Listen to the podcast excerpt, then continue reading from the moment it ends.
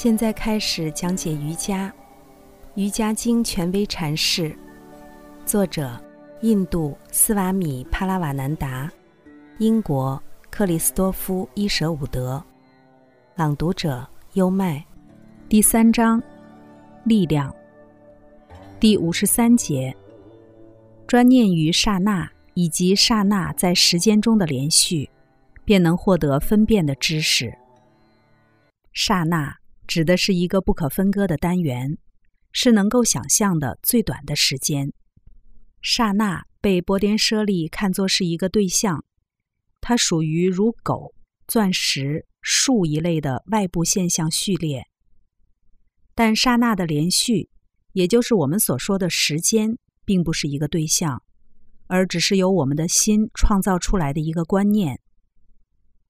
通过专念于刹那。及刹那在时间中的连续，瑜伽师逐渐认识到整个宇宙在每一刹那间都经历着变化，因此他领悟到宇宙的本性是短暂的。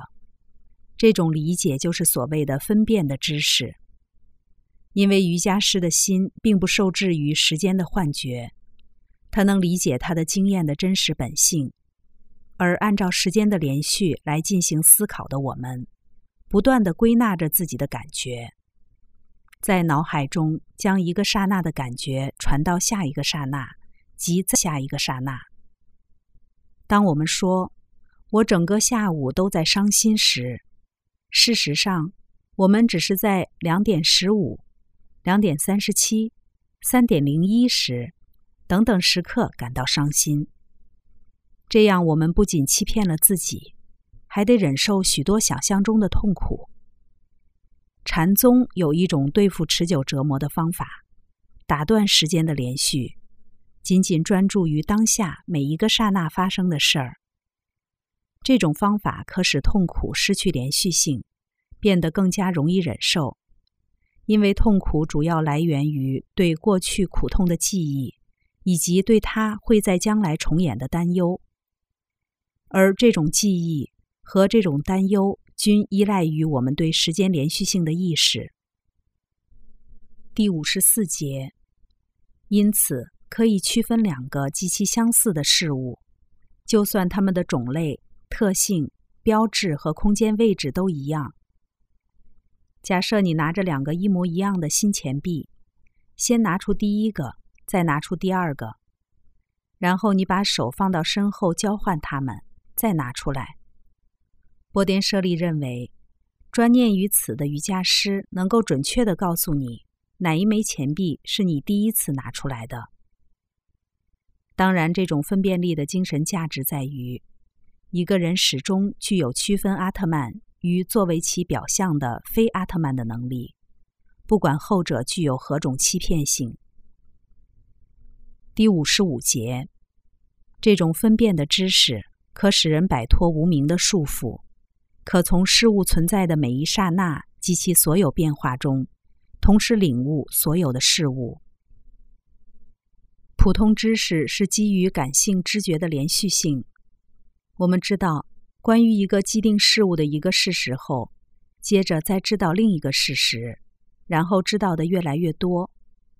但拥有分辨知识的瑜伽师能即刻完整的认识事物，比如。如果他碰到一个人，他立刻会知道那个人过去的一切和将来的变化，知道他童年、青年、成年和老年时的遭遇。这种知识是无限的，它寓于永恒中，而非时间中。它可使人摆脱业报和无名的束缚。第五十六节，当心如同阿特曼本身一样纯粹时。就真达完美。当心的意识波动平息时，除了纯净无分别的意识外，心中别无他物。这就是与阿特曼合一的状态。势利罗摩克里希那常说：“纯净的心与阿特曼是同一的。”刚才带来的是，现在开始讲解瑜伽，《瑜伽经》权威阐释。第三章力量，第五十三节至五十六节，当心如同阿特曼本身一样纯粹时，就真达完美。第三章完结。瑜伽是一门亲政的学问，是引导人的心灵通向自由和平的学问。瑜伽经的原文只有几千言，但微言大义。二零二三新年伊始，希望通过这本瑜伽经的注释本，可以对你的生活提供一种全新的哲学理解以及有益的指导。跟着优麦，带你不走寻常路的看世界。